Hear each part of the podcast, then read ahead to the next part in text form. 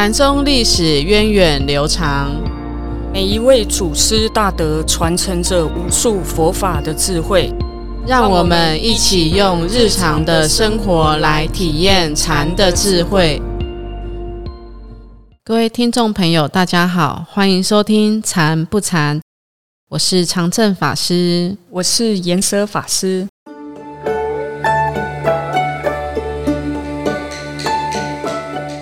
我们在上一集讲到，慧能在五祖弘忍的授意之下离开了黄梅。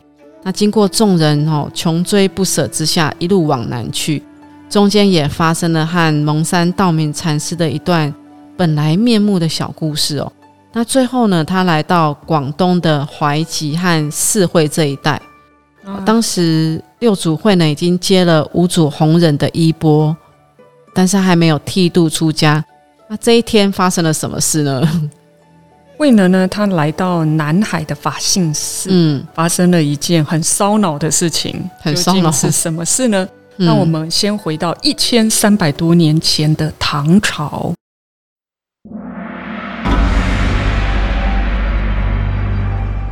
禅宗故事。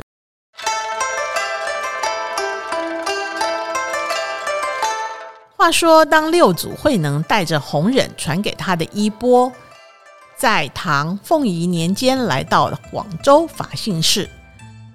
当时精通《涅盘经》的印宗法师正在寺院里讲经。这一天夜晚，六祖慧能刚好在法性寺的厢房里休息。屋外的风吹得幡旗啪啦啪啦的响，忽然听到有人在说话。我跟你说，这是番旗在动。不不不，我认为这是风在动。你看，你看，这明明就是帆在动，哪里是风在动？我说，这帆要是没有风，那还能怎么动？当然是风在动了。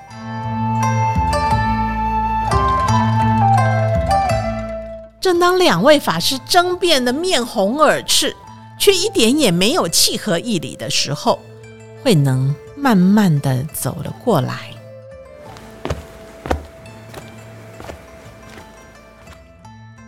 请问两位，是否可以容我这个俗人说两句话？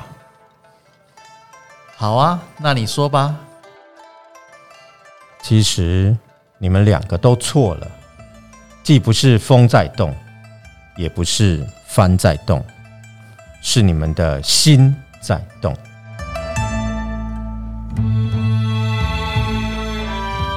印宗法师在旁边听到这句话，惊叹不已。在了解慧能为弘忍传法之人后，更是执弟子之礼向慧能请法。这印宗法师也就是为慧能剃度的人了。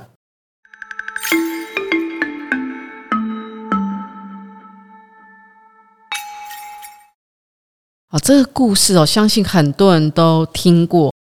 风吹帆动，到底是风在动，也是帆在动？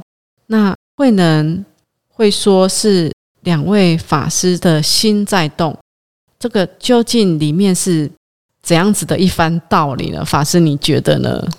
我啊，最近其实很有画面，因为最近水陆法会要开始了哦。嗯，那那个帆呢？就是我们水路的时候都有那个帆，对，就是风吹这个帆就会动。嗯，那其实哦，我我每次看到我就会想起这个公案，就会想起到底是风动帆动帆动啊，果然是我心在动。那其实从风跟帆的角度来讲呢，风不会觉得自己在动，嗯，对风而言，它没有什么，它就是这样子自然的一个过程。对，然后帆也不会觉得说我在动，它就是一个帆嘛，它没有什么。那为什么会有这个所谓动跟静呢？嗯，最最主要是我们去分别才会产生的。嗯，啊，就好比呃，就我们透过我们的眼根看到了这个这个成员这个镜像，然后我们去判断到底是风在动呢，还是帆在动？其其实这个公案让我让我想到一个一个哲学哲学的一个小故事哦，就好像这个故事是说有一个。有一棵大树，在没有人的森林里面倒下了。那有的人说它到底有没有倒下？有的人说它倒下的时候到底有没有这个声音的存在？嗯，就就让我想到这个这个故事哦，就想到说，诶，如果并没有人看到，并没有人听到这个树倒下，那它到底这件事情存在不存在？到底有声音还没有声音？是，就是其实很多世间的万物都是我们人去划分来的。嗯，就好比在这个原始的大地上面，所有的土地都是连接在一起的。嗯哼哼，说欧洲跟亚洲连接在一起。嗯，美洲、北美、南美。那之所以会有这个国界跟划分，其实都是我们去划分出来的。这块土地、这座山脉本身，并不会说，哎，我在呃这个境内。是。跨过这个境就是另外的国家，对啊，包括这个国境都是我我们后来的人划分出来的一个一个框框哈，所以呃才会说是我们的心动，其实风没有动，帆也没有动，会动的是我们的心，嗯嗯嗯，所以所以楞严经就讲说，哎，这个世界万物是怎么长出来的？就是我们的众生一念的妄心动，而有种种的这些万物的出现哦。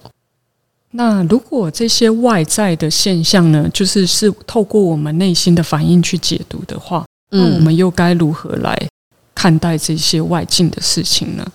嗯嗯，对啊，怎么去看待外境的事情呢？就是怎么去看待哦？我觉得就让它呈现它原来的样子。有时候我们会看到一些我们觉得，嗯。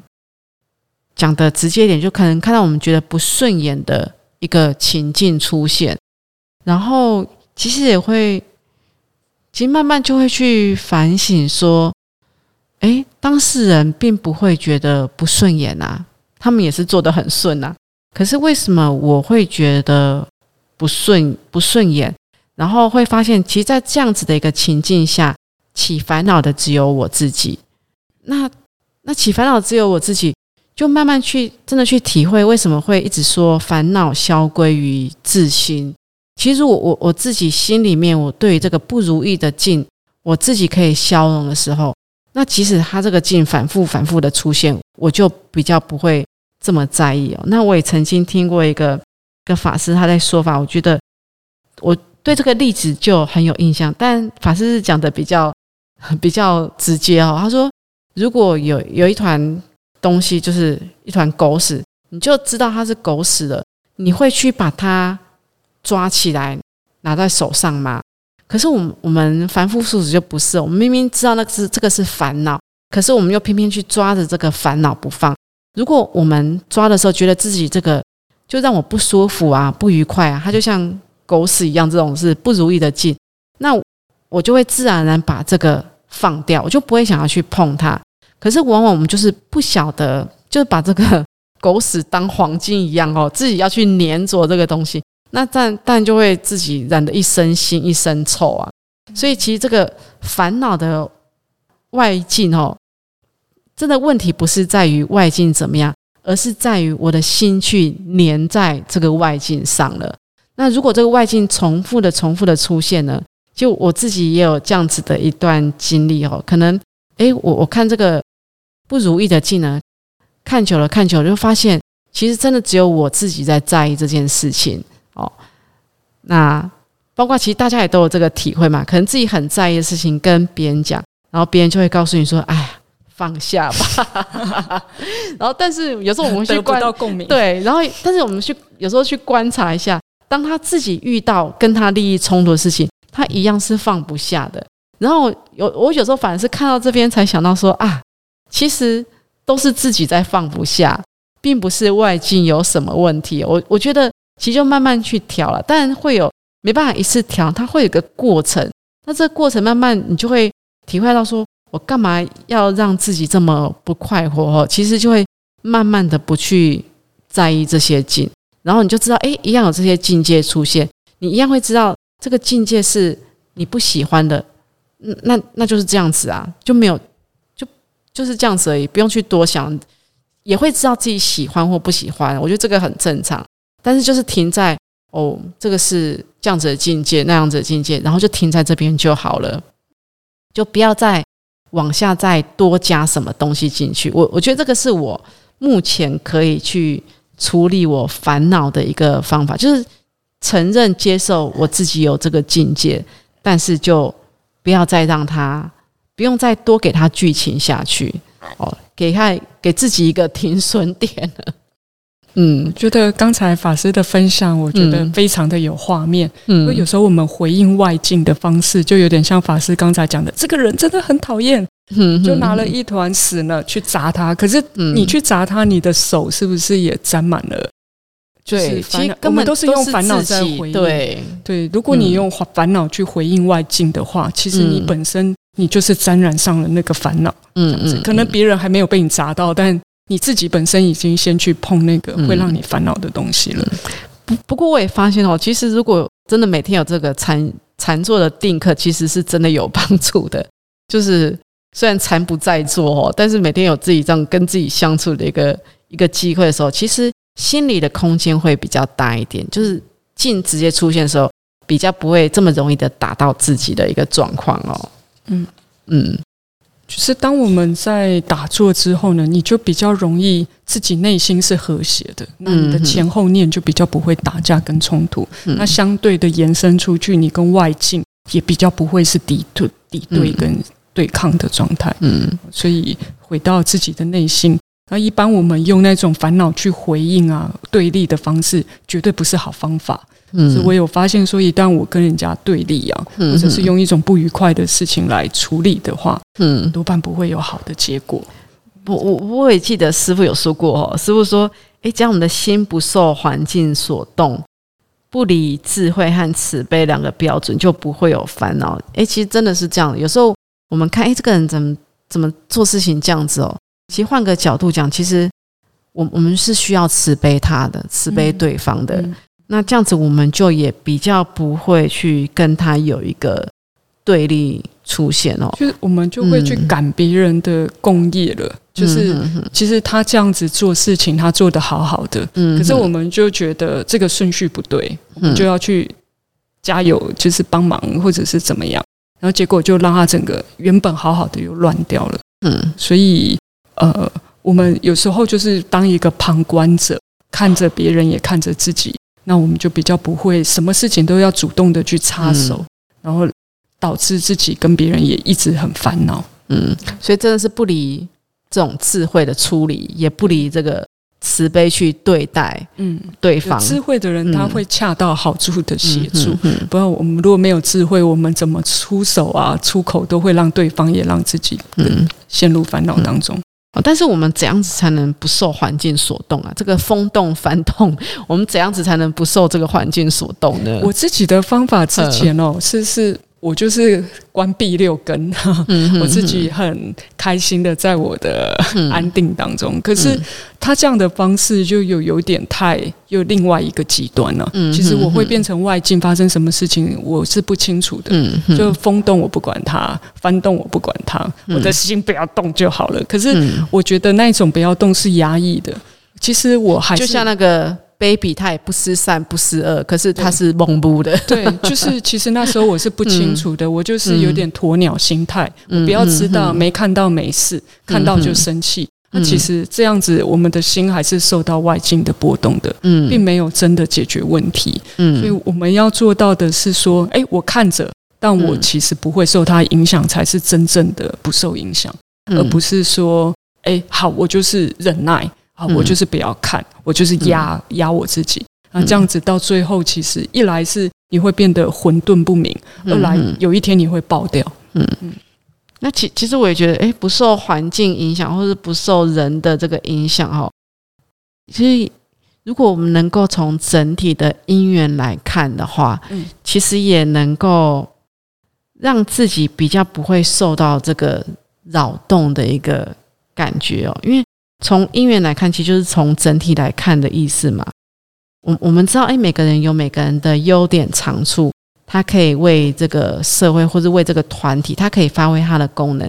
但我们可以看到他在整体里面的一个扮演一个角色，对扮演的角色，其实就不会去太在意他让自己起烦恼的这个部分。嗯嗯，我们之前有学过一堂课。嗯，好，大家可以试试看，就是这个人真讨厌，你就把它缩小。说说说说到像蚂蚁这样小的时候，因为那个画面啊，你在心里的漫画面，如果你是很讨厌这个人的，这个人的画面在你心中一定是变得很巨大的，对你很有影响力的。嗯，那你就把它缩小、缩小、缩小。法师说的比较像是心理学的一个方法，缩小就是整体嘛。你当当你把它缩小的时候，你就可以看到旁边还有其他的东西，那你就不会它独占你的心。嗯，它就只是一个角落，局局部化，嗯哼，就是一个假观的方法，这样子就比较不会受到外境或者是你情绪的影响。嗯哼哼。